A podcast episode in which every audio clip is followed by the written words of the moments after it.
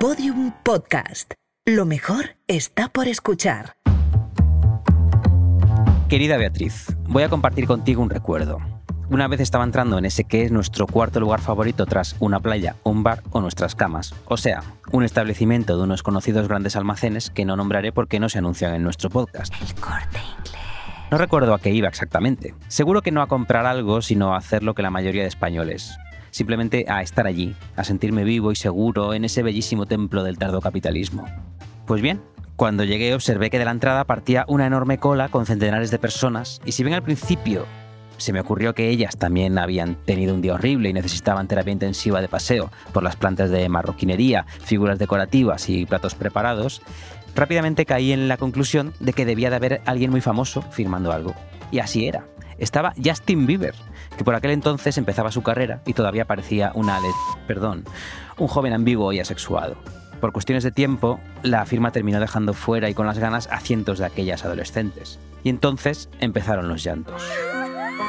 Lloraban, gimoteaban, suspiraban, gritaban ante las cámaras que querían ver a Justin, imploraban tan solo un segundo respirando el mismo aire que su ídolo, mientras mostraban ante las cámaras sus camisetas, tatuajes y pancartas con frases que decían cosas como Nosotras creemos en ti, o bien Solo queremos verte sonreír. Me causó un gran impacto ver toda aquella representación de la desgracia y rápidamente me cercioré de algo. A todas aquellas chicas les habían roto el corazón un desengaño colectivo, una traición a gran escala. Justin Bieber se había ido. Me di cuenta de que probablemente aquello sería el primer gran desengaño amoroso de la vida de estas jóvenes, su carta de presentación ante el abandono, el desamparo y el ghosting. Aquello las prepararía para todo lo que iba a venir después, porque el fenómeno fan, los ídolos que elegimos, son probablemente nuestra introducción al amor, y a un tipo de amor interesantísimo, el amor incondicional. A un ídolo le regalas tu dinero, tu tiempo, tu devoción, a veces tu propia dignidad y lo más bonito de todo, regalas todo eso a alguien a quien nunca conocerás personalmente, más allá de una rápida interacción mientras te firma un disco. En otras palabras, amas con todo tu ser a alguien que sabes que nunca te amará de vuelta. Y todo esto ocurre mientras tu educación amorosa, romántica y emocional se está desarrollando. Es un proceso maravilloso y clave para que luego salgas al mundo y te predispongas a amar de verdad y a que te hagan pedazos de verdad. Y ahí ese proceso acaba, o debería acabar, si sigues en esas cuando tienes 30, 40 o 50 años, si sigues venerando a ídolos cuando deberías estar pensando en cómo abolir el trabajo, es que algo ha fallado en la cadena de devoción, desengaño y despertar. Si has jugado bien tus cartas, ya no deberías tener ídolos, sino amores calmados y figuras a las que admiras desde la cordura y la distancia. Si no lo has hecho bien, lo mejor es que vuelvas a esa cola, a la que sea, y dejes que alguien que nunca te ha amado te deje claro que nunca te va a amar. Y así, con esa certeza, puedes empezar a vivir tu vida y buscar a alguien que tal vez no sea famoso, que puede incluso que sea infame, pero que sepa amarte de vuelta. Amarte él a ti también de forma incondicional.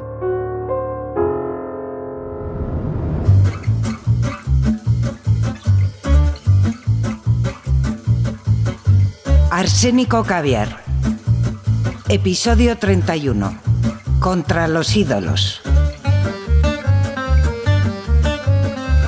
Guillermo Alonso, Guillermo Alonso, ¿cómo estás? Estoy, estoy mal, estoy ¿Cómo- mal. claro, claro, se te- ha acabado el verano, hay que volver a trabajar. Eso te voy a decir, que, que- cómo estás llevando el fin de la estación más perfecta que existe, la vuelta a la rutina, la depresión postvacacional, o lo que viene a ser pues la vida de mierda a la que nos tenemos que enfrentar entre septiembre y junio. Septiembre y junio, esa época que intentamos olvidar de todos los años. que Yo me doy golpes contra la memoria. pared todas las noches.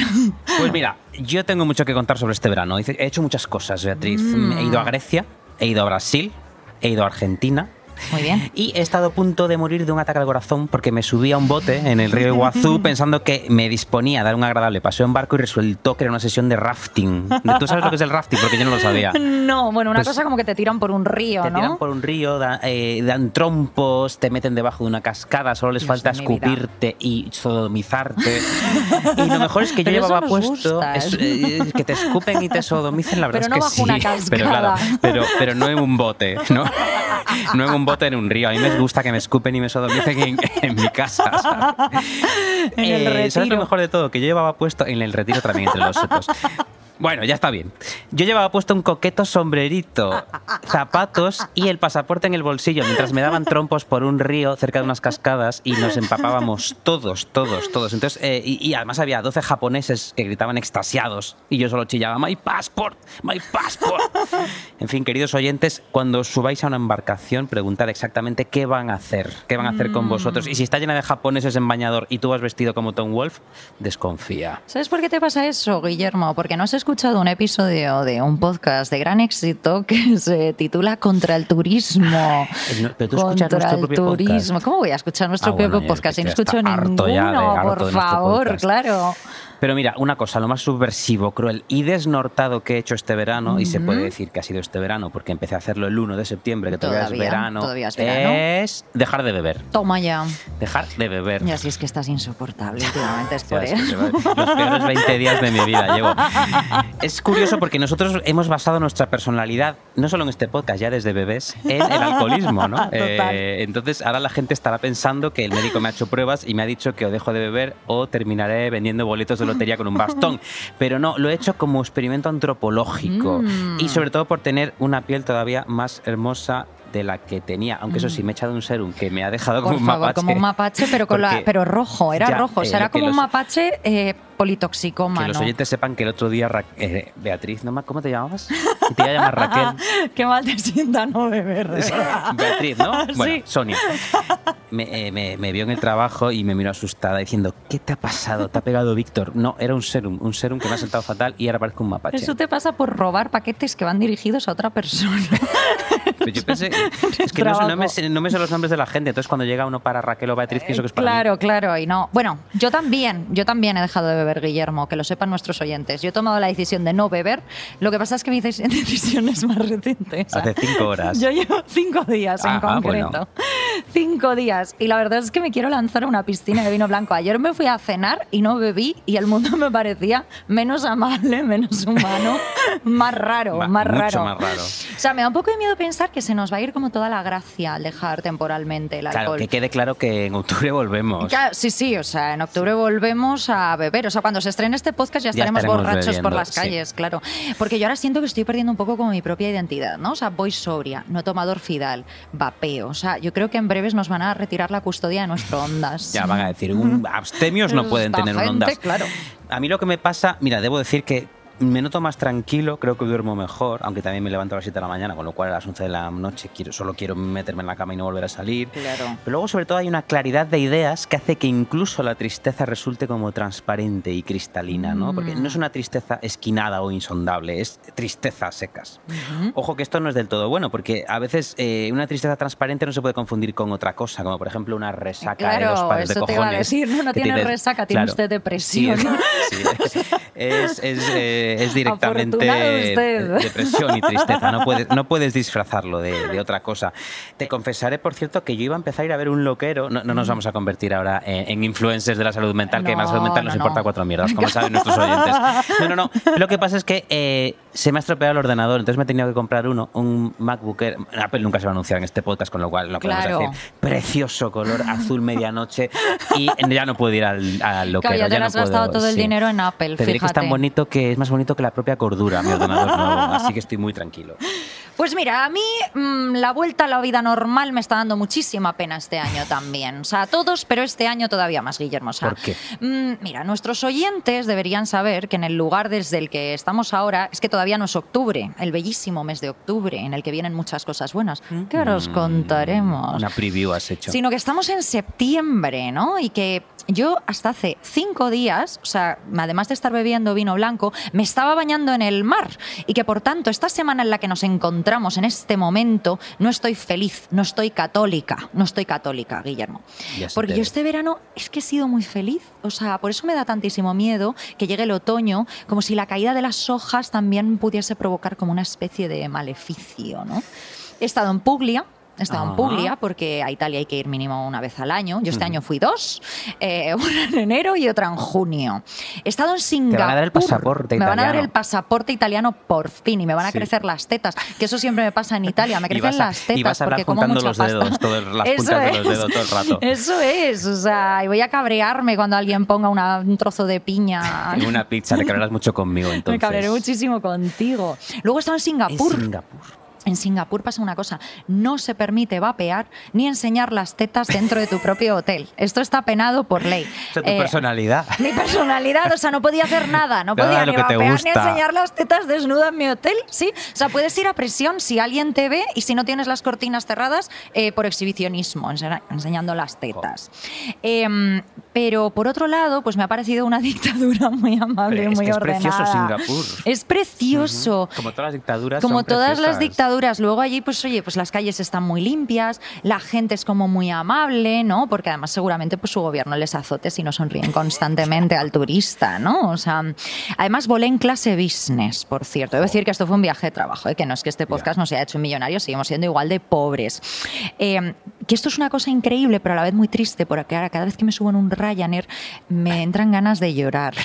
Eh, y fíjate qué cosa más chula y clasista hacían en este vuelo, que es que la gente que iba en primera entraba por una puerta y la gente que iba en turista entraba por otra. Ah, claro, eso de toda la vida. Ah, sí, Así pues yo esto no lo sabía. Tú Sí, no sí. tenías que ver a las personas pobres y feas Claro, y que van entra- entras detrás. por otro, ¿cómo se llama? Gusano. ¿Cómo se Por llama esa un gusano, Un claro, gusano sí, sí. especial, donde huele bien. Sí, sí, Y donde otro- huele bien y las no azafatas son súper amables. Te Sí. dicen, ¿quieres un poquito de champán? Yo, Por supuesto que sí, Claro que que quiero sí. un poquito de champán. Déjeme la botella. Se me quitó el miedo, el miedo a volar, pues es lo que tiene el champán de bienvenida y, y la riqueza y el orfidal debajo de una lengua. También estuve en Galicia, en tu tierra, en el Algarve, en Tenerife, en fin, que he sido muy feliz, joder. Y lo más importante de todo, queridos Mm. oyentes, es que por fin terminé la edición de mi primera novela y desde ya, porque ya está lista, la tenéis en librerías. Ay, qué bien. Octubre no es tan malo. Se titula El descontento. El descontento. El descontento. Qué bonito, qué poético. Más cajas registradoras, por favor. ¿Te gusta el Me título? gusta, me recuerda cómo habíamos querido llamar a este podcast antes de que los de Podium nos dijeran que no era nada comercial. Eso es verdad. Mm. Pues lo usé para otra cosa. Fíjate, ¿no? Ya tenía el título de antes.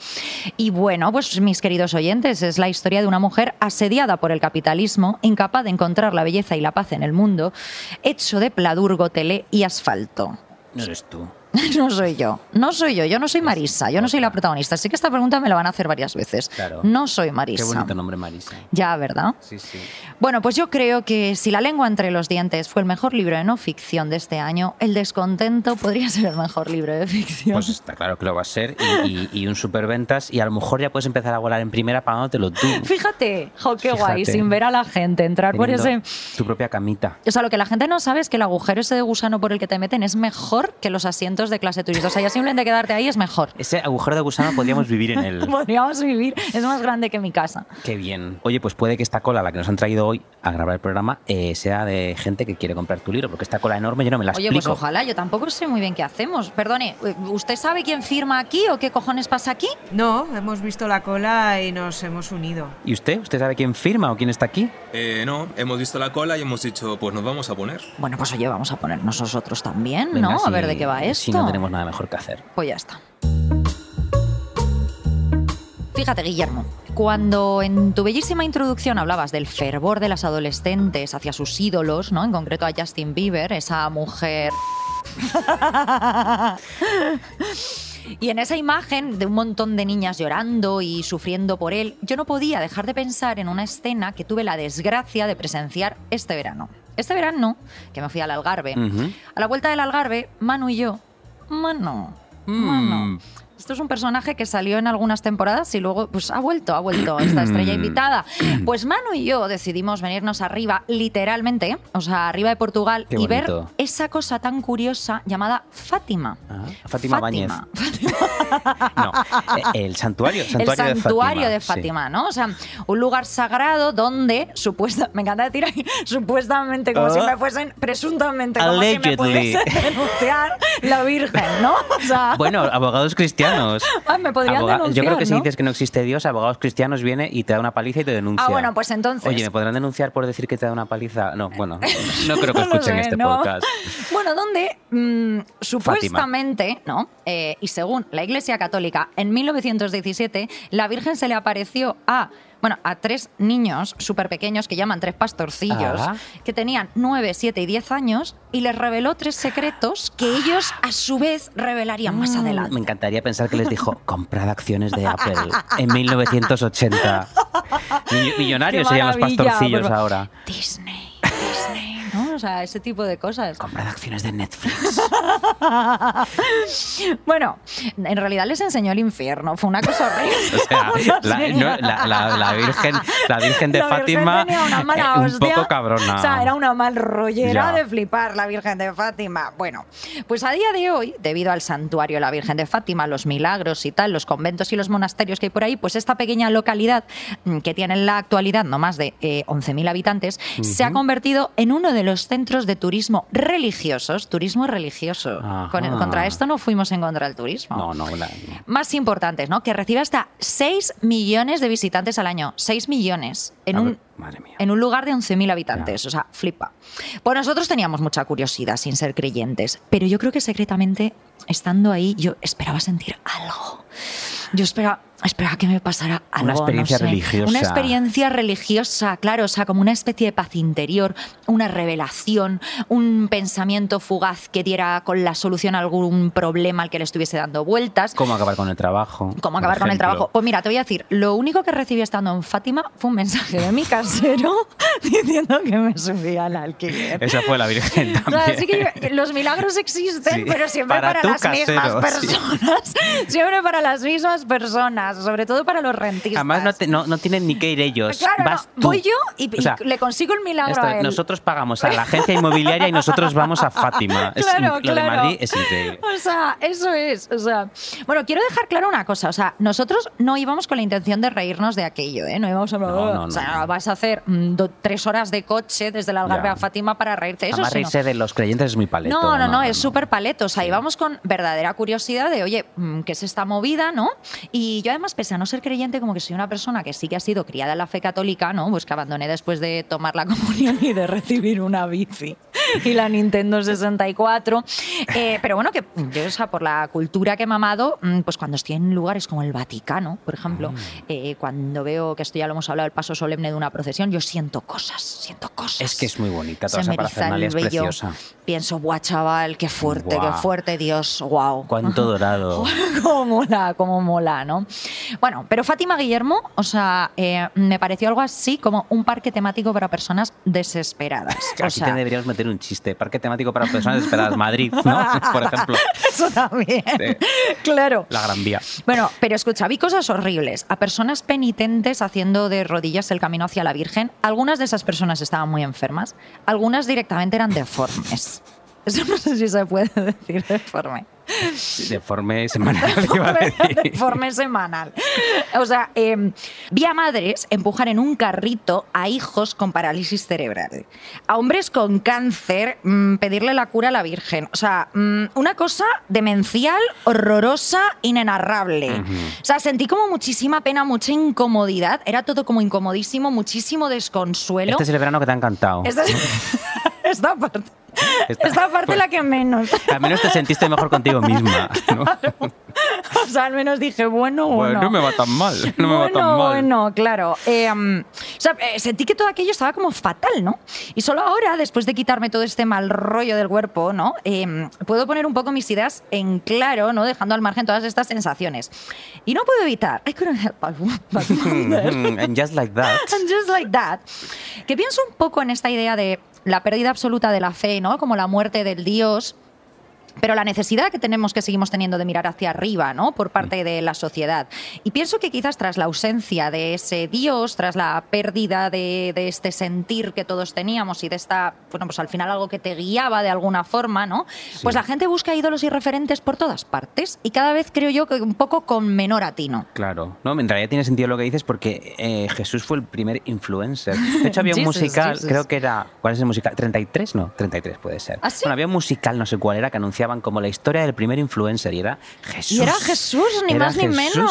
Mira, si lo piensas, fue el primero en tener seguidores. Eso es verdad. Fue el primero en hacer directos, porque dijo este domingo voy a resucitar. Eso fue un live, ¿no? Eh, la gente fue a grabar allí como resucitaba. Eso la cuentita está atrás en Instagram. Se En vienen cositas. Se vienen, tío. se vienen- se vienen cositas. Se- se vienen cositas. En tres días así a la gente le aparecía la notificación. Ya, ya sale, ya sale, ¿no? O Hashtag sea, Sunday. Claro, pues mira, pues sí, un poco hablando de influencers. Yo pienso, por ejemplo, en estas influencers y me recuerdan en cierta medida toda esta idea de las diosas griegas y romanas que se, que se adoraban en la antigüedad. O sea, no hablo de Hera, de Artemisa o de Afrodita, sino que tú sabías que los romanos y los griegos tenían como unos diositos como muy específicos, menores, ¿no? A Ah. la que la gente se encomendaba para cositas muy concretas, ¿no? Sí, celebridades de serie B. Celebridades, poco, sí, Como, como para tener la casita limpita, ¿no? Hay una que se llama Doris, que era la diosa griega del mar y de la pesca. Pues, sí, pues tú salías a pescar y decías, oye, Doris, por Ah. favor, quiero una buena cosecha. ¿Se dice cosecha cuando es pesca? No, pesca, ¿no? Yo qué sé. Mira, no Jo, sé, quiero no- recoger muchos pepes. Sí. Pensaba que como eras gallego, Pero que yo, todos salís a faenar. Este gallego no ha pescado nada nunca. No ha pescado ni un resfriado en Galicia. Claro, o por ejemplo, Feme, que no Femen.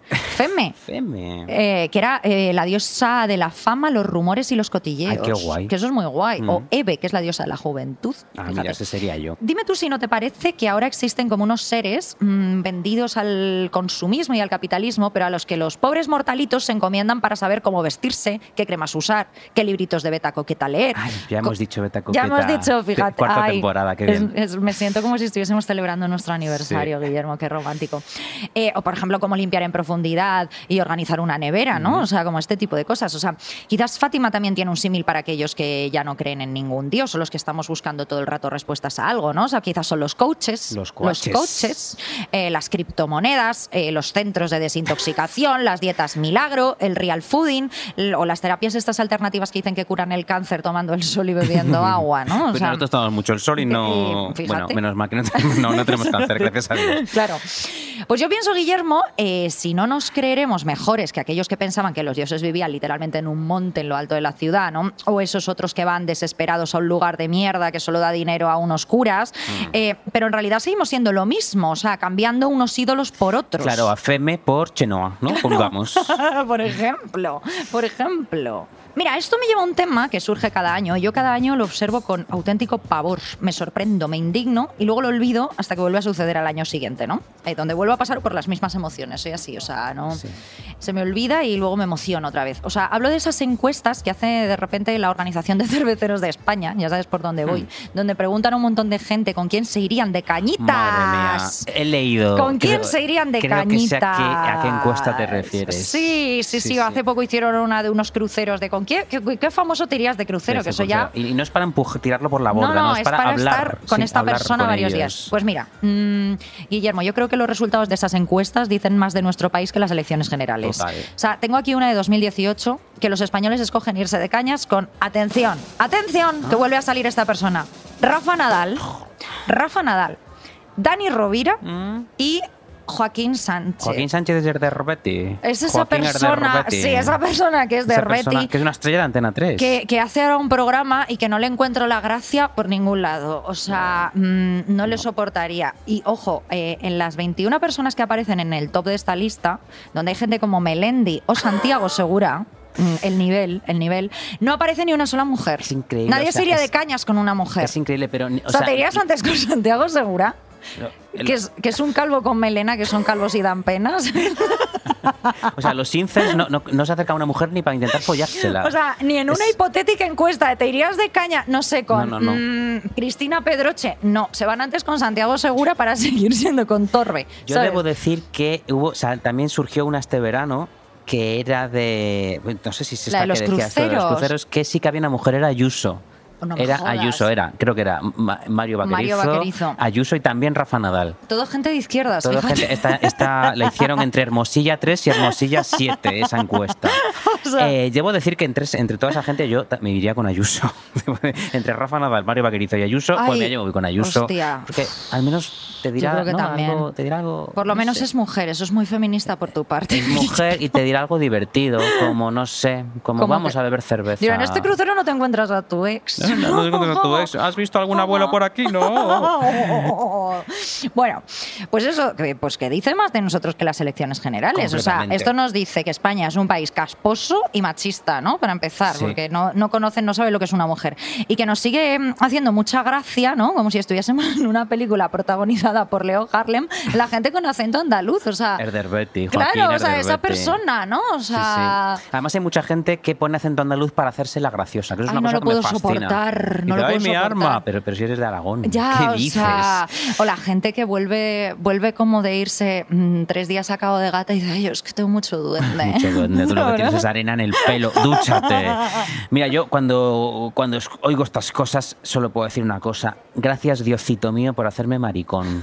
O sea, yo sé que hay heterosexuales con buen gusto y sé que hay maricones que ven el hormiguero y que también se irían con Rafa Nadal de cañas, eso sí, para intentar Oh, Dios. follárselo, al menos ellos tienen una excusa. Pero ya me entendéis, La ¿no? Ya me entendéis. de los gays. Sí, me, me- me- me alejo de esta realidad heteronormativa en la que la gente cree que Rafa Nadal es una persona divertidísima, Joder, joder. divertidísima para irte de cañas. Eh, además, tampoco sé por qué hago esta salvedad para no ofender a hombres heterosexuales. Si este programa lo escuchan, creo que tres hombres heterosexuales. Sí, sí, Uno sí. es tu novio Otro mi padre. y el tercero no Y sabemos creo quién que es. ya está, ¿no? Bueno, el Hay otro es tercero- nuestro productor. Ah, bueno, es verdad. Que lo tiene que escuchar por, Por obligación. obligación, así que- no cuenta. Bueno, ojo, en 2019 sale otra de estas. ¿Con quién se irían de cañas los españoles? Pues de nuevo vuelve a salir Rafa Nadal. Ay. Rafa Nadal otra vez. O sea, pero vamos a ver. ¿Habéis visto hablar a este señor? Por el amor de Dios. O sea, ¿os parece la compañía más divertida, más interesante, más chispeante de España? O sea, yo pienso mucho en estas personitas a las que les preguntas con quién se tomarían una cerveza y de entre todos los españoles del mundo escogen a Rafa Nadal, Guillermo. O sea, es que yo solo quedaría con Rafa Nadal para tomar cianuro. Oye, ¿tú con quién te irías a tomar una cerveza, por Ay, cierto? ¿Con quién me iría a tomar una cerveza? Ay, Mm. con, con Harvey Weinstein. sí, cuando me hacen preguntas con compresión resondo ver, fatal. Allen, Roman Polanski, Alguien no en sé. español, o sea, alguien español, Sí. ¿no? Pues mira, eh, pero para follártelo, dices. No, para tomar una entonces diría caña. King Gutiérrez. Ya. Ah, para tomar una caña. mm. Con Esperanza Aguirre me iría yo. Que esa sí que es divertida. Sí que es divertida. Yo, mira, me iría con Fabio Magnamara. Me encanta Fabio Magnamara. ¡Viva Franco! Te iba a decir. me diría, no abortes. Bueno, pero me cae muy bien. Esto me lleva, o sea, todas estas encuestas de mierda y tal, a las mismas conclusiones que cuando compruebo que, por ejemplo, Georgina Rodríguez, eh, esta mujer, esposa de Cristiano Ronaldo, ¿no? Una mujer más simple que el cubo, una fregona, es la española con más seguidores en Instagram. Ya eso es fuerte. Ojo, ojo, o sea, en la lista de las cañas al final aparecen personas que nos gusten más o menos, ninguna nos gusta, ninguna nos gusta, pero como que hacen algo, ¿no? Hacen alguna cosa. Eh, o sea, la mayor cualidad de Georgina, incluso en su reality, es que no hace absolutamente nada. Ya. Esto me resultaría fascinante en cualquier otra lo- persona menos ella. Hay una cosa muy guay. Yo no he visto mucho ese reality, lo he visto de rebote porque lo ve Víctor. Entonces está en casa y yo de vez en cuando miro. Pero hay una cosa muy guay que es que ella eh, enumera todo lo que tiene que hacer. Eso es lo que hace, sí, decir lo que va a hacer. decir- Pero luego no se le va a hacer nada. Sí, sí, no, Tipo, o sea- Hoy tengo que ir a yate y luego tengo que ir a no sé dónde. Sí, Eh, lo sí, que o hace, sea, decir lo que va a hacer. decir lo que sí. va a hacer, es verdad. A mí me intriga, o sea, pienso, ¿por qué ella y no otra? ¿No? O sea, Ya. pienso en si no me estaré perdiendo alguna cosa que se me escapa cuando me acerco a ese abismo, ¿no? Al abismo Georgina. O sea, pienso en si la gente ve lo mismo que yo cuando observo a una mujer insulsa tomándose una tacita de Nescafé, porque toman Nescafé, con sus amigos insulsos, hablando de cosas insustanciales, comprando jamón ibérico y metiéndolo luego como en un bolso de Hermes. Es, que no lo un- entiendo. Es un expediente X lo de Georgina. Fíjate, para mí es un caso extremo de robot intentando interpretar a un ser humano, digamos, ¿no? Sí. Porque, Pero claro, además como que el robotito de dentro, que es un señor pequeñito, le llega como la información tres segundos más tarde, porque Georgina siempre como que responde un poco más tarde, ¿no? Puede ser. ¿Tú crees que tiene un gemelo parasitario malvado? Detrás- Sí. eh, alguien- nadie, nadie le ha visto la espalda. Georgina. Nadie le ha visto la espalda, lleva el pelo muy largo. Cristiano supongo que Supongo sí. que sí. Pues iba a hacer un chiste. Pero no. Eh, ella dice cosas como que efectivamente le gusta el jamón ibérico, porque that's a personality now. Y luego que tiene empleados, perdón, ah, tiene amigos, amigos maricones. Ay, y ya, sí. ¿no? Los amigos maricones, eh, las queridas. Bueno, que luego hay maricones y mujeres que se comportan como tal. Pero mira, mejor no meternos con Georgina porque a lo mejor un día nos compra. Nos compra Oye, para bueno, que seamos sus amigos maricones. Y a mí me encantaría tener ese trabajo. El trabajo de amigo de Georgina es ir en, ir en yate y entretenerla. ¿no? Sí, Decirle, pasea. "Guapa, pero seguro que se guapa". aburriría con nosotros. Hombre, no hables tanto. Yo quiero hacer nada, no Sí, quiero hablar de Otesa nada.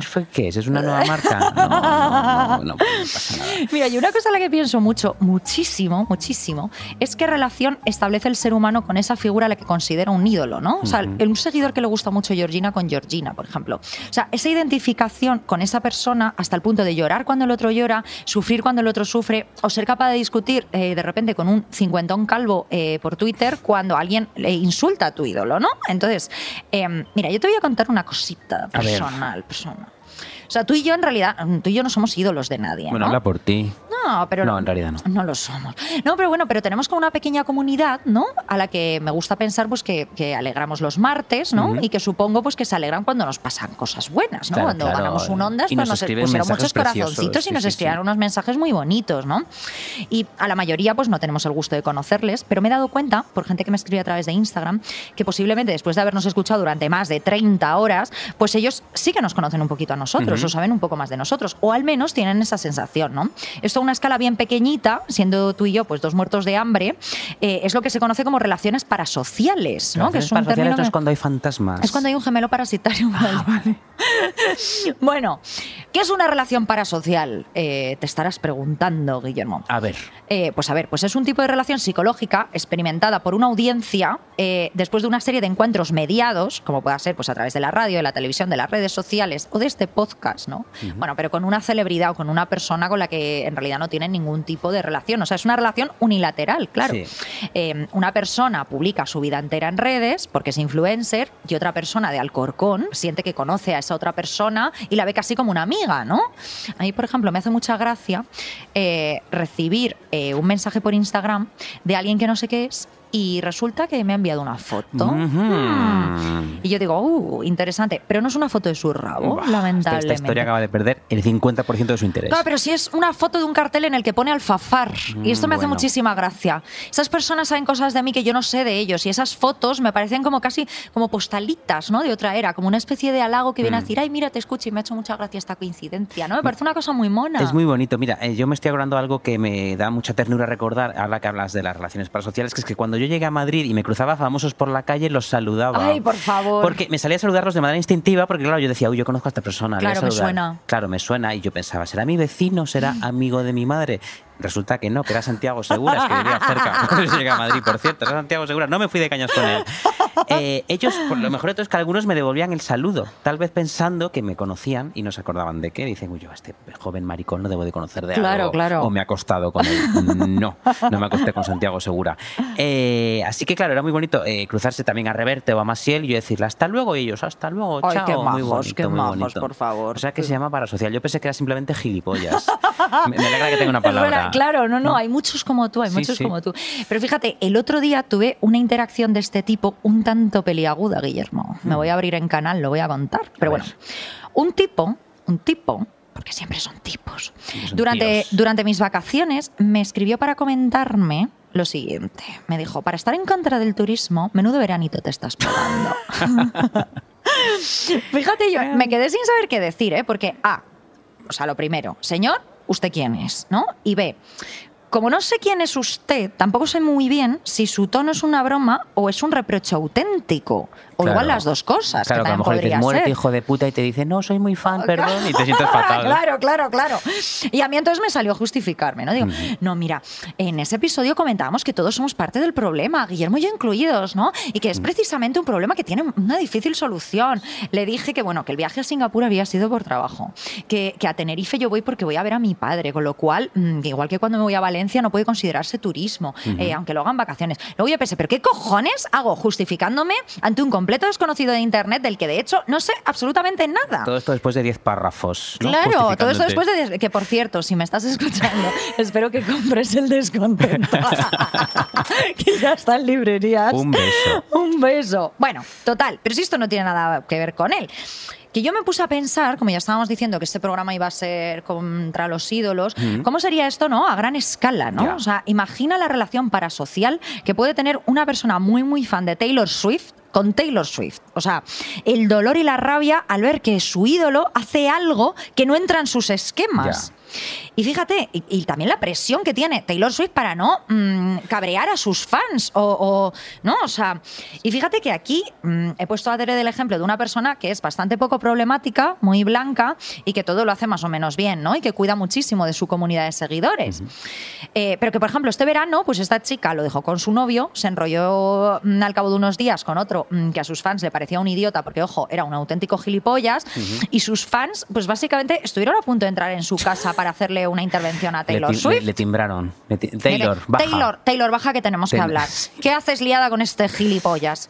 Que hijas mías, o sea, dejad a Taylor Swift echado un polvo con un capullo integral. ¿Quién no que es que hecho? igual es lo que necesitaba en ese momento Taylor Swift. Claro. Pues bueno, llámala Taylor Swift, llámala Madonna, llámala como quieras. El problema de la gente que tiene ídolos, Guillermo, es que viven por y para ellos, pero al mismo tiempo me da la sensación de que les deshumanizan por completo.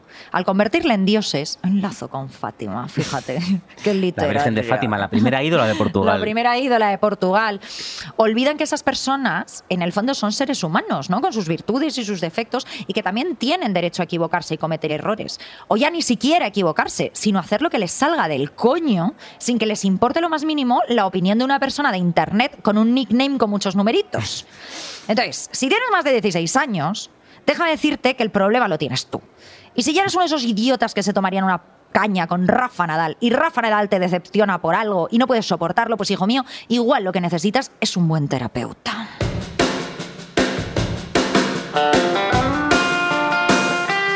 Oye, que esta cola, llevamos aquí una hora y esto no avanza. Ya yo no sé, y es que además eso se nos acaban de colar. Oiga, oiga, que si usted se ha colado. Uy, de eso nada, que llevo yo aquí desde las 6 de la mañana. Es que la gente aquí tiene un morro que se lo pisa y esta cola sigue sin moverse. Mira, yo sobre los ídolos solo quiero decir dos palabras. Timothée Chalam. Perdón. Hablaba de Timothée. Es que no sé cómo se pronuncia. Timothée Chalam. Timothée Chalam. Eh, no puedo. Lo siento, dilo tú. Bueno, Guillermo, por favor, en francés, ¿no? No sé. Timothée Chalamet. Es que no sé cómo se pronuncia Es que, es que nadie sabe. Timothy nadie. Chalamet. Timothy, ¿no? Timothy, Timotei, Timotei. Mira, esta persona, Beatriz, es un ídolo. Fíjate, fíjate que he subido un poquito. Es muy el- guapo. Es, es- es muy- ahora, lo- ahora lo- hablamos de eso. Vale. Mira, esto que esta persona sea un ídolo nos lleva al principal problema de los ídolos, que además ya hemos reflejado en este programa cuando antes nos preguntamos, por ejemplo, cómo cojones alguien quiere tomarse una caña con Rafa Nadal. Nos es absolutamente imposible a veces comprender a los ídolos ajenos y eso crea grandes grietas entre nosotros. Y fíjate que he escogido aquí a un ídolo a cuyo admirador se le presupone un mínimo bagaje. O sea, no es ser fan de Rafa O Nadal sea, o, es de ser Trancas y homosexual Barrancas. y haber visto Call Me By Your Name. Bueno, sí, o ser una chica que Este tiene un gusto bagaje. por los chicos más Por ambiguos. mujercitas, Que es claro. un poco lesbiana, ¿no? Tal vez esa chica. Eh, porque, por- o porque- feminista, o claro, ya ha visto feminista. mujercitas y tal. Ha visto mujercitas, ha visto que Timothée Chalamet... Eh, en cuanto se enteró de que Woody Allen su- había supuestamente abusado de alguien en 1993, devolvió su sueldo de una película con Woody Allen. Él no sabía nada, fíjate, pero hasta que... Porque hasta es muy que- pequeño, muy- no muy había pequeño, nacido, no había pobrecito. nacido. Hasta que su agente no le dijo devuelve el dinero y di que Woody Allen es un hijo de puta, él se cayó como un cerdo. Bueno, me voy a callar, yo también. Dice mi amigo Fernando que es igualito, igualito a Vanasarre, que es su doble. Por ci- eh, eh, eh, los que estéis en casa escuchándonos, los que no estéis en el metro, si estáis en el metro, miráis en el móvil, buscad de Vanasarre y veréis que es igual que Timothée Chalam. En fin, bueno, perdón, que, que- que me duermo. A ver, entiendo, entiendo que sus admiradores eh, tienen seguro que alguna sensibilidad. Este es un buen actor, ha estado nominado a, iba a decir a Londas, no, eso somos nosotros, al Oscar. Timothy Chalamet y no es muy buen estado. actor. En Call Me By Your Name estaba muy bien, e incluso en Un Día de Lluvia en Nueva York también estaba muy bien. No he visto Mujercitas. Está no muy bien, está muy bien, es muy buen actor. A mí este simplemente chiquito. me aburre Está a con morir. Kylie Jenner, está con, Con Kylie, Jenner. Para Fíjate mí, tú. la única Kylie que existe es mi no. No reconozco la existencia de Kylie Jenner porque soy un maricón de 1982. Entonces, Kylie Jenner, who the fuck is Kylie Jenner? Le ha robado el nombre a Kylie, la única Kylie que hay.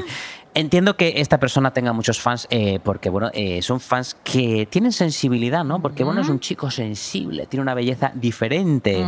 Eh, incluso, aunque, incluso aunque el amor por él salga de un tipo de sensibilidad que es muy, está muy criticada y ahí se mira por encima del hombro, pero a mí me parece muy bien, que es la sensibilidad en la punta del nabo, ¿no? Es como que dice, tú solo tienes sensibilidad en la punta del nabo, pero ojo, respect, respect para la sensibilidad en la punta de la polla, porque hay personas que no tienen sensibilidad ni siquiera ahí. Claro, claro. O sea, ojo, las de punta de polla, además, han lanzado muchísimas carreras. ¿eh? O sea, a mí esto me recuerda a la famosa frase. Es que este verano otra cosa que he hecho, además de viajar todo el rato en primera, ha sido volver a ver entera eh, Sexo en Nueva York. e ir a Fátima, el mejor verano de tu vida, ¿eh?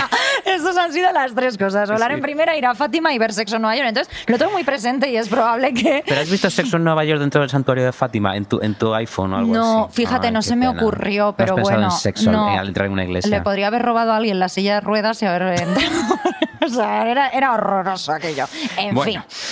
Pues esto, como lo he visto, pues voy a hacer seguramente muchísimos, eh, muchísimas referencias a esta serie. Pero hablamos de las sensibilidades de punta de polla. Eh, hay una famosa frase que dice Samantha Jones, que le dice Sí. a su novio Smith Jerro, eh, cuando este se quejaba de ser un maromo de un anuncio de vodka porque le quería lanzar su carrera en el mundo del cine. Él quería ser un actor serio. Es verdad. Y le dice Samantha, no te preocupes que primero vienen los gays, luego las chicas y luego la industria. First the gays, Mm. then the girls, then the industry.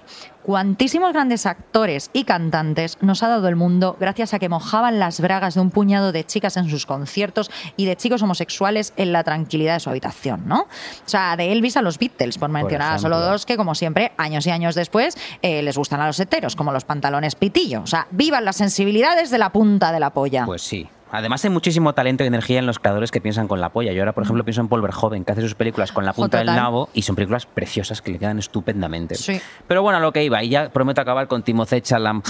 Guillermo. Perdón. Eh, este chico, mira, lo voy a llamar Timotei. Timotei, porque seguro que sus padres además lo bautizaron en honor del champú. Porque sus que sus padres eran hippies o algo así. Bueno, es, hay, hay imagínate que están muertos sus padres o algo así. Luego miramos en Wikipedia. Y bien le ha venido, por cierto, que, lo, que, que le bauticen en honor a un champú, porque si hay que reconocerle algo es que tiene pelazo. O sea, de hecho, tiene, tiene folículos más gordos que sus piernas, Timothée Chalamet. De, de hecho, tiene folículos seguramente más gordos que su y, pero bueno, eh, perdón, ya paro con Timotei, pero lo he traído a colación porque es un ejemplo muy bueno de una tipología de ídolo, que es aquel ídolo que uno se busca de forma muy conveniente porque te ayudan a forjarte una personalidad, a definir quién eres frente al mundo. O sea, que no es el ídolo típico de que Tom Cruise, no, Timoteo. claro, hacer fan claro. de Timoteo, no de Claro. Justin Bieber, de Timoteo, que es así Ah. rarito, ¿no? Ah. Esto es algo que hacemos todos en realidad, eh, pero claro, llega un momento y unas edades en las que ya huele. Te voy Claro. a poner un ejemplo. Todos los que estábamos en la tierna adolescencia cuando surgió Bjork, cuando se hizo eh, masiva y famosa y nos sentíamos un poquito diferentes, eh, encontramos en ella, por poner un ejemplo, a alguien que te arropaba y te legitimaba en tu diferencia, ¿no? O sea, era una persona que hacía unas canciones pop preciosas y adictivas porque Bjork no empezó a hacer canciones con pedos y clavicordios hasta principios de este siglo. Antes hacía canciones que te puedes poner en el gimnasio, que eran muy guays. Y además era una esquimal que se vestía como el espantajo de los melones y se ponía todo el rato cosas en la cara. Entonces, claro, yo desde Pontevedra, eh, eh, yo era un niño que en Pontevedra miraba, por ejemplo, la portada del Post con Björk, una esquimal fotografiada por Stefan Signawi y vestida con un traje homenaje al Royal Mail y yo me decía, como en el meme del niño este, es que soy yo total. Es que soy yo literal. Es que soy yo literal, es- es- soy yo literal. O sea, esta millonaria islandesa vestida de alta costura, soy yo total, soy yo total en Pontevedra, Beatriz. Al final eso es lo maravilloso de los ídolos, ¿no? Y por qué debemos cuidarlos tanto. Explica por qué debemos cuidarlos tanto y escogerlos con mimo, porque nos permiten soñar con que nosotros podemos aspirar a mucho más, aunque sea un pensamiento absolutamente alocado y real. Mm. Como ser Bjork en Pontevedra, Por claro. ejemplo. Sí, yo opino como tú. Además, yo creo que a cierta edad sí que debes buscar y encontrar a tus ídolos, ¿no? Como lo que tú comentabas en tu columna. Igual que buscas y encuentras pues tus gustos musicales, cinematográficos, literarios o los gustos en tu forma de vestir, ¿no? Lo que viene siendo tu estilo. O sea, te estás formando, te estás identificando, es sano y es natural. Yo veo muchísimo problema, eh, por ejemplo, pues cuando conozco a un hombre de 40 años que me dice que su escritor favorito es Bukowski. Mm. ¿Por qué? Porque lo que me da la sensación es que con 18 años leyó a Bukowski, le alucinó y luego dejó de leer para siempre. No ha conocido nada más, ¿no? O sea, igual que todas esas personas que con más de 30 años tienen como muy claro y repiten mucho cuál es su grupo favorito, su película favorita, su canción favorita, que seguramente fue la que descubrieron con 18 años, ¿no? Sí, o sea, a sí. mí me parece que, como tú bien decías al principio, a partir de los 30 puedes ser admirador, pero ya no puedes ser fan. O sea, no sé, yo tengo películas que me gustan mucho, canciones que me gustan mucho, grupos que me encantan, pero ya no soy capaz de definirme a través de ellos. Además pasa una cosa que hay, creo que hay muchos estudios que lo demuestran, que es que a partir de los 30 la gente deja de consumir productos culturales nuevos. Sigue Mm, escuchando la misma claro. música o volviendo a ver las mismas pelis. Claro, claro, Mm. claro. Yo, o sea, intento no caer en eso. Seguramente caigo en muchísimas cosas, pues me sigo poniendo. mm, el otro día me puse un disco de Los Strokes. Claro, perdona, Que- llevas todo el verano viendo sexo en Nueva York. Eso también es verdad. Hmm. Bueno, pero precisamente eh, porque a lo largo de mi vida también mis gustos han cambiado, ¿no? Y he descubierto cosas nuevas. Y no me quiero encorsetar, o sea, no quiero cerrarme, no quiero dejar de buscar esas cosas. A ver, hay que decir También que toda veo en Just Like That, por ejemplo. En Just Like That eres la persona que sigue viéndola, eres Qué tú. espantosa, es espantosa, Yo me he sí. rendido, ya no más. Hay que decir que toda esa gente que pone en sus listas de canciones, discos y libros favoritos en Twitter o Instagram, que no hay Dios que se lo trague, lo hacen claramente para intentar follar, ¿no? Eh, porque, a ver, hay varias cosas que no se pueden hacer si tienes más de 12 años, Beatriz. Una es merendar, otra es ver el hormiguero, otra es escuchar a Chenoa y otra es tener cosas favoritas. Eso es. O sea, por ejemplo, ¿en serio Persona de Ingmar Bergman es tu película favorita, Gerardo, o simplemente has ido a la filmoteca a ver si follas? Pero totalmente. Y como nadie te ha visto en la filmoteca, lo has puesto en redes. Claro. A ver si follas por ¡Ey, redes. Persona de Ingmar De verdad, Bergman! por favor, por favor. O sea, a mí por eso hay una figura que me alucina muchísimo, que es la de presidente de club de fans. Presidente de club de fans. O sea, yo puedo entender que tú con 18 años, en pleno auge de ponte Operación Triunfo, te vinieras arriba y saliera de ti tu alma entrepreneur, emprendedora, y dijeras, mira, yo voy a hacer el club de fans oficial de David Bustamante. O sea, esa persona, David Bustamante, ¿no? O sea, pero pasan los años, cumples 40 y sigues siendo la presidenta del club de fans de David Bustamante. A ver, hay personas de 40 años que siguen teniendo podcast donde no hacen más que hablar de Chenoa y de Bustamante. Y les dan es verdad, premios. Eso es verdad. O sea, es decir, toda tu vida ha girado eh, en torno a un chico de San Vicente de la Barquera, que era albañil y lloraba cuando le ponían un vídeo de su padre, ¿no? O sea, no te ha pasado nada más, quiero decir, ¿qué te pasa en la puta cabeza? No tienes hijos, yo qué sé, o sea, me pregunto, mm, ¿qué pensará esa persona? Presidenta del club de fans de David Bustamante en el momento antes de morir. O sea, Hmm. pensará, no soy un Superman, soy un hombre muy sencillo que te quieren ahora. O sea, ¿qué cojones? Es que no lo puedo entender. Mira, esto me recuerda a una entrevista que vi por la tele hace muchos años al presidente del club de fans español oficial de Grecia Colmenares. ¿Quién es Grecia Grecia Colmenares era la actriz argentina que protagonizó varios culebrones. Por ejemplo, Manuela, Topacio, Primer Amor. Yo me los vi todos. Maravillosos, maravillosos. Manuela es una puesta al día de Rebeca increíble, te lo recomiendo. Está en YouTube entero. Si tienes tres meses libres, porque son 200 episodios, No puedo, estoy viendo Sexo en Nueva York. es verdad. Yo cada vez que estoy triste o contrariado pienso, ¿qué estará haciendo ahora mismo el presidente del Club de Fans Español de Grecia Colmenares? Y me siento mejor conmigo mismo, ¿sabes? Está muy bien, está muy bien. Para eso sirven los presidentes del De- club de claro, fans. para que te sientas bien. Mira, a mí un hecho que me fascina de los ídolos y que demuestra su carácter plástico, ¿no? El hecho de que los ídolos son en realidad algo así como dioses de papel, es el inabarcable y divertidísimo mundo de los dobles de famosos. Bueno, bueno, bueno. Tú estás aburrida un día y te metes en, creo que es doblesdefamosos.com, algo así, que es una empresa que existe de verdad.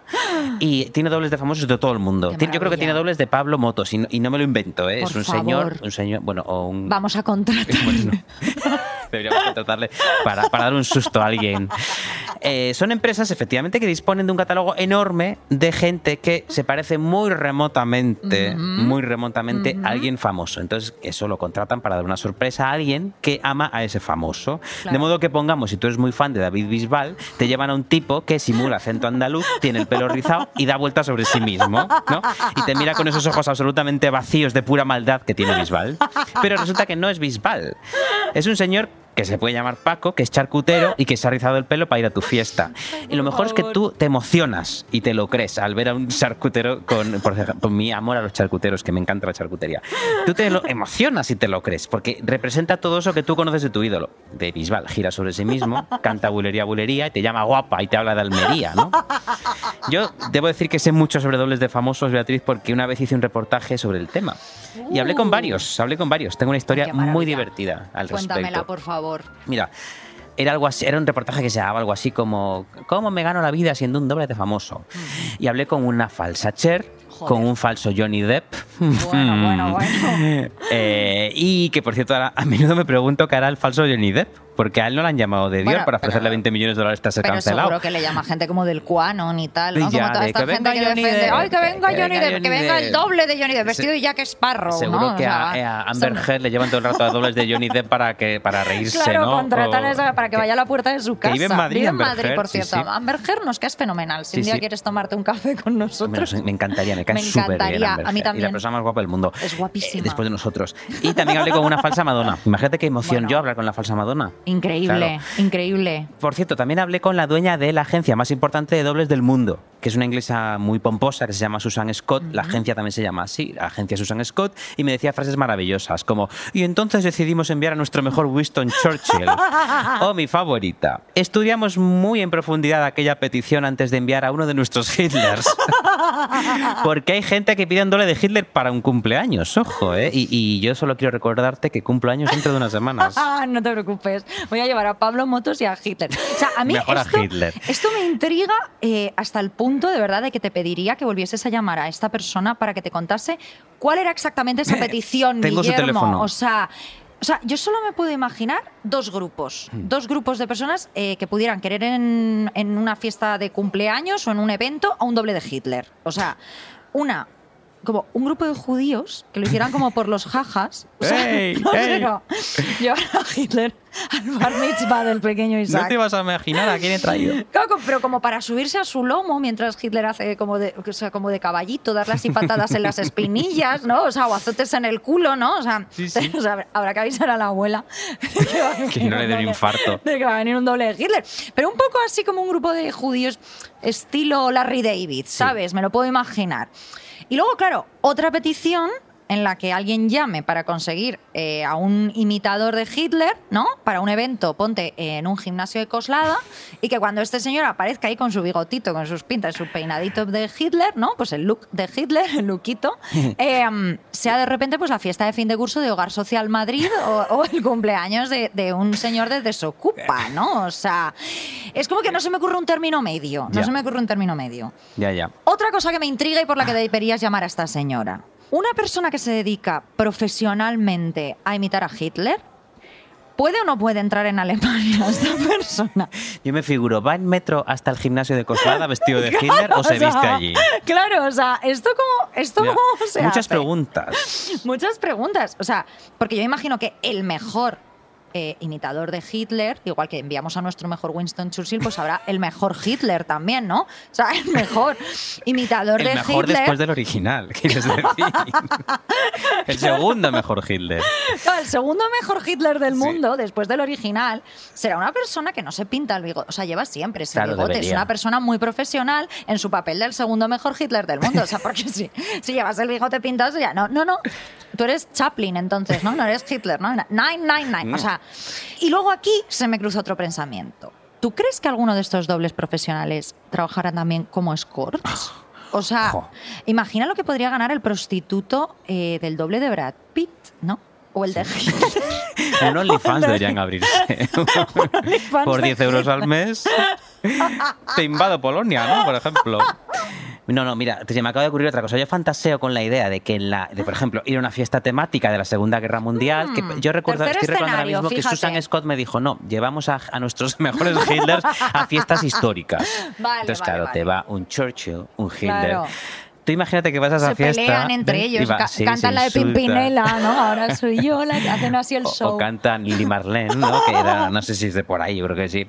Tú imagínate que vas a una fiesta temática de la Segunda Guerra Mundial, te pillas una borrachera histórica, nunca mejor dicho, y al día siguiente te despiertas en tu cama con Hitler durmiendo a tu lado. Ahí es cuando tienes que llamar a tu amiga y decirle que me follaba a Hitler, Tía, al segundo mejor Hitler. Hitler que hay. O sea, eh, le ¿te- ¿recuerdas cuando me dijiste que a este ritmo que voy de polvos solo me falta follarme a Hitler? Pues ya me follaba a Hitler. Pues me follaba a Hitler, coño. Su- el nivel superado. Ni- ¿Qué me queda? Pues, pues a Churchill le llamo esta noche. a Pablo Motos, podríamos decir. Me voy a follar también a Pablo Me voy a Motos. follar al doble de al segundo. me- Seguro que el doble de Pablo Motos es el primer mejor Pablo Motos que hay. A ver, tiene que currar mucho, porque Pablo Motos, eh, vamos a reconocerle, es un gran ídolo, le ven cada noche dos millones de personas. Tiene que ir a mogollón de fiestas Tiene infantiles, Pablo. Motos. Claro. Otra cosa es Contra- encontrarlo entre tantos niños, ¿no? Porque como se pierda. Total, Beatriz, voy a seguir con esta El historia. segundo mejor que no ha Hitler. acabado. Sí, la gracia no era el segundo mejor Hitler. No. la gracia era que publiqué la pieza, fue fenomenal, fue muy bien de tráfico, porque claro, tú pones doble de famoso Hitler, todo, todo, todo súper bien para el SEO. Claro. Y entonces eh, las falsas Madonas, las falsas Cher, el falso Johnny Depp, eh, Susan Scott me cantaron cosas muy divertidas. Cuando se publicó la falsa Madonna, un hombre llamado Chris America me escribió un mail súper amable en inglés, claro. Que iba acompañado de una fotografía con una niña haciendo la comunión. Vale. Yo había hablado con la falsa Madonna por teléfono, pero ella decidió contarme esto por mail. Vale. Y el mail decía lo siguiente. Querido Guillermo, he podido leer tu artículo y me ha encantado, pero tengo un favor importante que pedirte. En, tu artículo afirmas que soy un hombre, pero soy 100% mujer y nací mujer. ¿Podrías, por favor, cambiar esa información en el artículo, al menos en la versión digital? Como prueba, te adjunto mi foto de comunión. Un abrazo, Cristina. En fin. Pobre Cristina. Pobre Claro, es que, Cristina. es que hablamos por teléfono. A mí su voz me sonaba aflautada. eh, y claro, con el puto inglés no hay putos géneros. Me decía, I felt beautiful. Me decía, me sentí bellísima. Claro, claro, claro. Y claro, yo, un doble de Madonna, yo pensé que hablaba con un maricón. Porque, a ver, en primer lugar, Beatriz, ¿dónde se ha visto que una mujer cis se haga doble oficial de Madonna? ¿Me explicas? Una mujer cis se hace doble, pues de Rosana, de Sabina, de Elvis. Pero por favor. Pero de Madonna. idea De Pablo de Motos también se puede hacer doble. De Hitler. De Winston Churchill. Pero Madonna, lo siento, Beatriz, Madonna nos pertenece a los maricones. O sea, eh, hubiese encontrado más normal, fíjate, que una mujer cis se hubiese hecho doble de Johnny Depp. Porque te dejas de lavar el pelo una semana y eres Johnny Depp. Eso es verdad. Pero de Madonna. Afortunadamente el doble de Cher era un hombre, un pedazo de maricón como está mandado. Eso al menos me tranquilizó porque a él no le pude hacer misgendering. Claro, claro, En claro. fin, pobre Chris, claro, más Chris, Cristina. Claro, además, es sí. ¿cómo te llamas Chris América? ¿Qué nombre es ese? Chris es- América. Es un nombre de drag queen, o Ya, sea, no es total. nombre de una mujer cis. Bueno, en eso tienes toda la razón. Yo no le hubiese cambiado eso. No le hubiese cambiado el nombre. No, yo eh, no, no sé si edité el artículo. Dije, mira, vamos a dejarlo así. Porque como se enteren de que eres una mujer, eso es otro artículo. O sea, a mí esto me ha recordado también a, a otra especie de plaga de este siglo, que es la existencia de empresas como Cameo. Cameo. Cameo, Cameo. Para quien no lo conozca, esto es una app a través de la cual tú le puedes pedir a un famoso, es un actor, un comediante, un deportista, eh, a través de un módico precio que el otro día estuve consultando y hay algunos que cobran 20 dólares, otros pues 100. Yo también lo consulté y algunos me cobran 600, ¿eh? Pero 600 es Están por cosas un poco más, eh, más serias que una felicitación. Eh, Una mamada. Te lo he dicho con mucho misterio. Claro, claro. No, como un vídeo así más especial, algo más tal. Pero lo que es que un famoso te salude, mm, 100, 150 dólares, Ah, o sea, no, es, muy, es muy barato, ¿no? O sea, y bueno, pues el famoso te felicita pues en el cumpleaños, por el nacimiento de tu bebé, tu boda, pues en fin, cosas, cosas de cuñado. Cosas malas que te pueden pasar. Claro, cosas malas que te pueden pasar, ¿no? Entonces, eh, me hace mucha gracia porque hay algún actor top, o sea, algún actor como bastante famoso. Top, activo. Top activo. No, como mm, algún actor como bastante famosillo. Por ejemplo, está eh, este, el que hacía de Frodo, Elijah Wood, Frodo Ah, del Señor ¿ah, de sí? los Anillos, está ahí, ¿no? Que, bueno, pues está un poco en horitas bajas, Y pero es una todo persona... la vestido de que- Frodo, claro, porque sí, Yo ¿no? imagino que le dirán. Que le dirán que se vista de Frodo. Es que Pobre, debe tener el porque si disfraz no- mano. Porque si no, para eso contratas al doble de Frodo. Antes Pues claro. que, claro. Y luego hay toda una serie de gente como que te suena muchísimo, pues porque eran secundarios en Breaking Bad Ajá. o en The Office, ¿no? Y a los que, eh, por supuesto, pues es gente que no ha vuelto a trabajar, o sea, no se les ha vuelto a ver por cine ni por televisión, ¿no? Y a mí esto me da como un poco de pena, ¿no? Lo veo como una especie de penitencia del famoso, ¿no? Al que ni siquiera le permiten, como antes, desaparecer con cierta dignidad, ¿no? Para luego volver a aparecer directamente en un bonito obituario del New York Times, ¿no? O sea, luego pienso en quién le pediría al, al poli este calvo de Breaking Bad, ¿no? Que es el que está ahí, eh, que pobre hombre, que le felicite el cumpleaños. O sea, es- o sea, no lo entiendo muy bien. O sea, fíjate que leí que precisamente uno de estos actores de The Office se había hecho millonario gracias a esta app. O sea, que, no sí, le salían sí. trabajos y se había hecho millonario de Sí, tantas sí, cada vez que peticiones dices que, feliz tenía. cumpleaños son 150 dólares. Claro, claro, claro. Y, y me alegré por él, fíjate, me alegré- no sabía quién era en realidad, es que The Office no lo he visto, pero, pero me alegré mucho con él, por él porque supongo que varios millones en tu cuenta bancaria es un buen precio a cambio de, de tu alma. Ojo, yo lo único que quiero es que nos hagamos tan famosos que podamos vivir de felicitar cumpleaños a la gente. Por favor. Imagínate. Y no subir al metro nunca más. Por favor, esto me encantaría. Si lo ponemos barato, igual lo podríamos empezar a hacer ya. Pues a vamos a 10 abrirnos euros. un cameo. Vamos a abrirnos un cameo.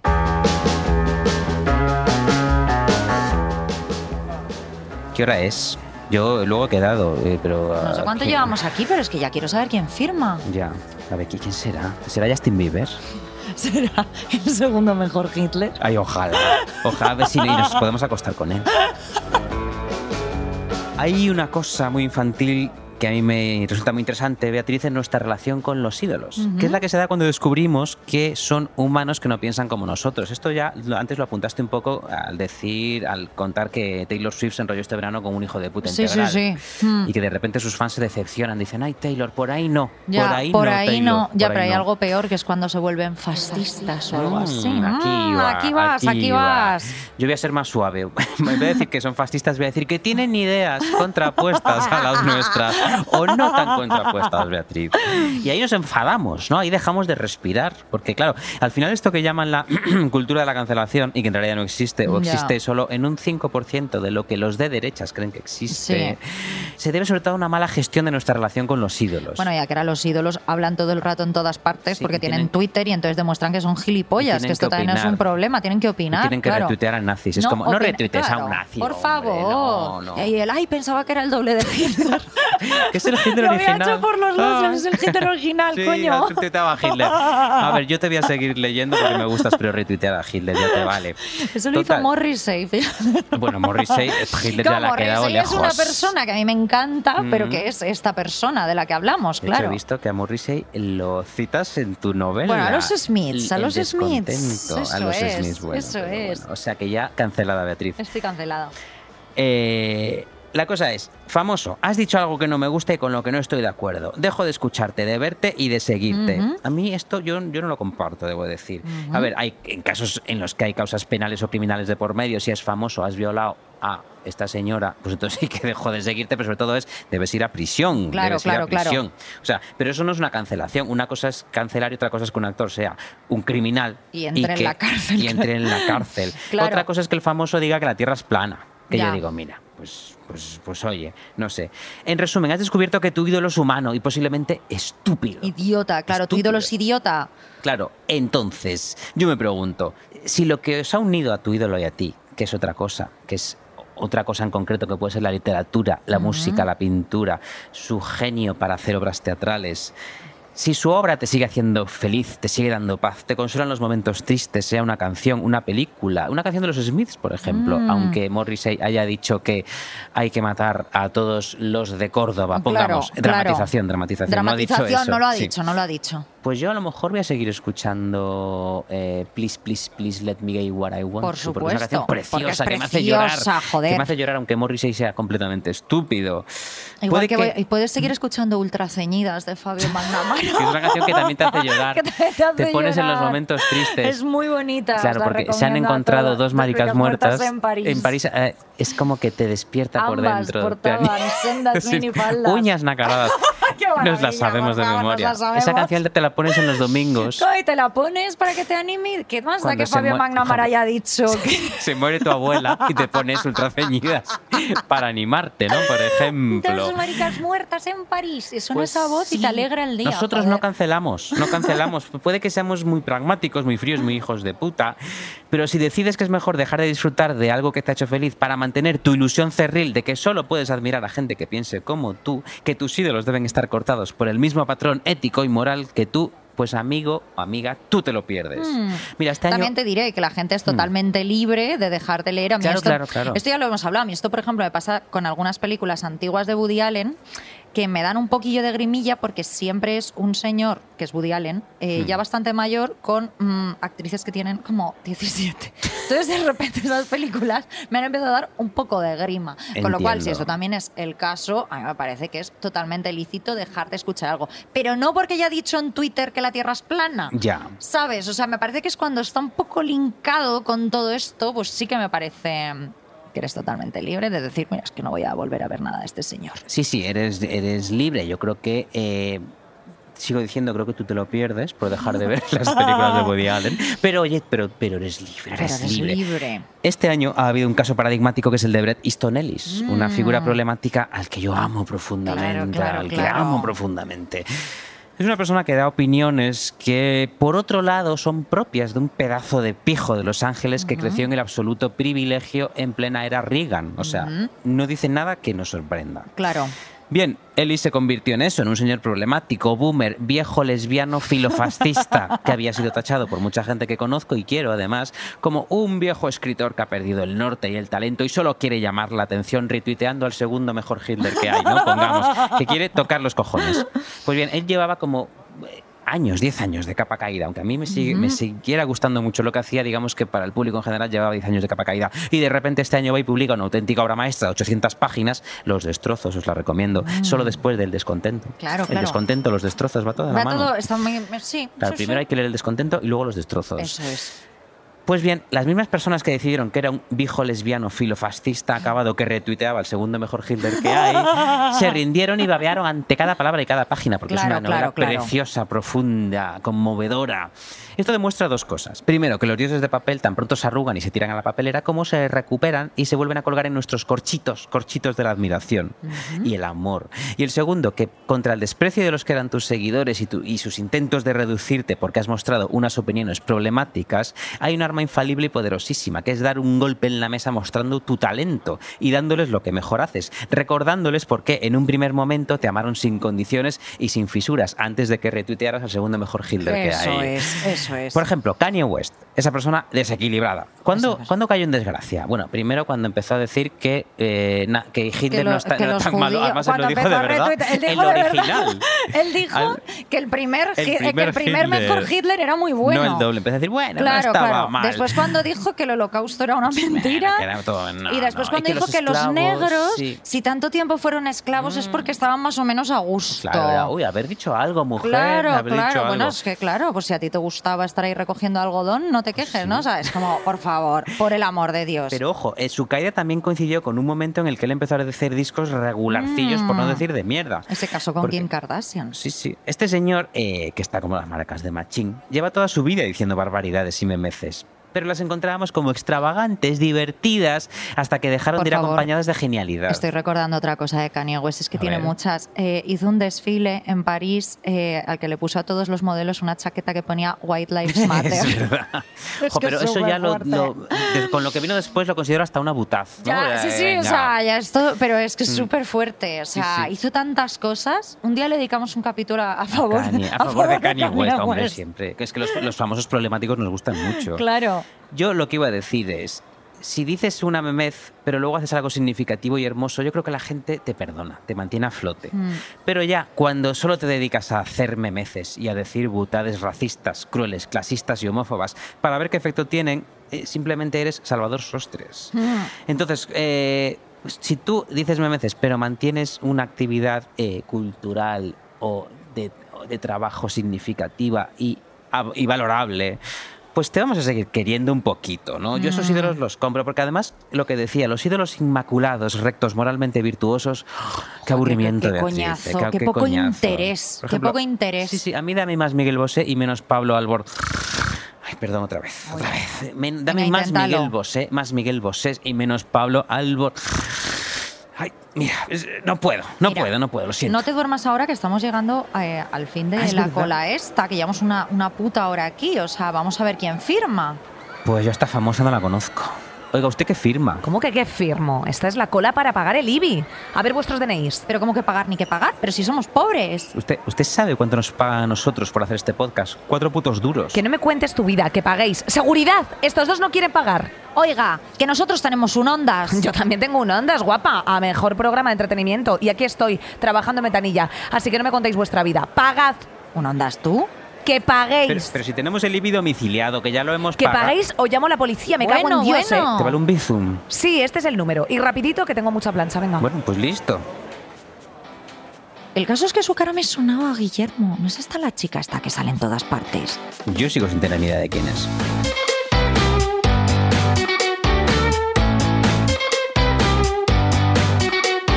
Arsénico Caviar es un podcast que ha ganado un Ondas. Escrito y dirigido por dos personas guapísimas, Beatriz Serrano y Guillermo Alonso.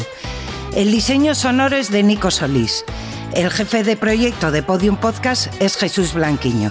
La producción ejecutiva es de Lourdes Moreno Cazalla. Y a los que os preguntáis quién hace esta voz, Rocío Echevarría, la del Bill Metal.